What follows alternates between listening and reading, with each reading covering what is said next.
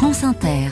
Il est 6h18. Voici maintenant Esprit d'initiative avec une action solidaire à Caen. Bonjour Cécile Budeau. Bonjour. Vous avez rencontré deux coiffeuses au grand cœur. Oui, depuis un peu plus de trois ans, Aurélie Lecomte et Julie Bourgès sortent un dimanche par mois pour proposer des coupes gratuites aux sans-abri. Elles transportent leur salon de coiffure dans un petit chariot et j'ai suivi une de leurs maraudes. Donc là, on est sur la place du théâtre. Oui. C'est toujours votre point de départ C'est toujours le point de départ. En fait, on commence toujours ici. On parcourt les rues, on essaie de, de trouver du monde qui est intéressé et puis voilà.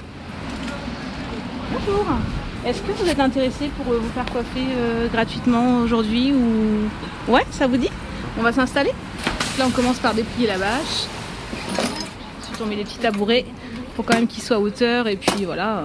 Le peignoir, évidemment. On essaie de les mettre dans les conditions d'un salon de coiffure en fait.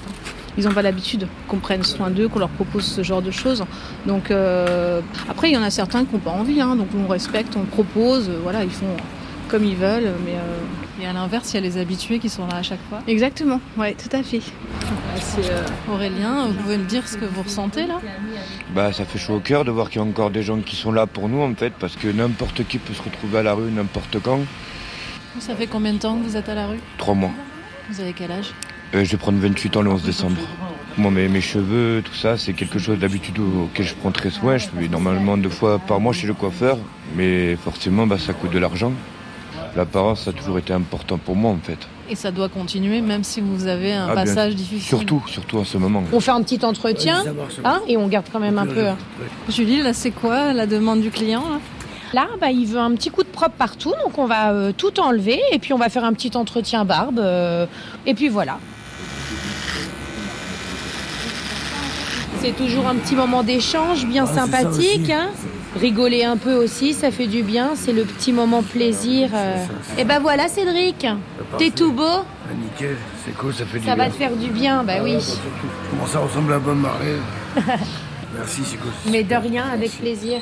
Julie, du coup, la, la coupe c'est presque un prétexte, on a l'impression. On essaye d'être un maximum euh, auprès d'eux quand ils ont besoin, euh, sur le moment. Et puis ensuite, comme là tout à l'heure, euh, Cédric euh, me faisait part du fait qu'il avait besoin d'une couverture. Bon, bah voilà, on l'entend et on va faire le nécessaire pour essayer de lui trouver ce qu'il veut. Et ça nous arrive très souvent. Et en fait, on rencontrait tellement de belles personnes que, bah ouais, on n'a qu'une envie, c'est de les aider. De...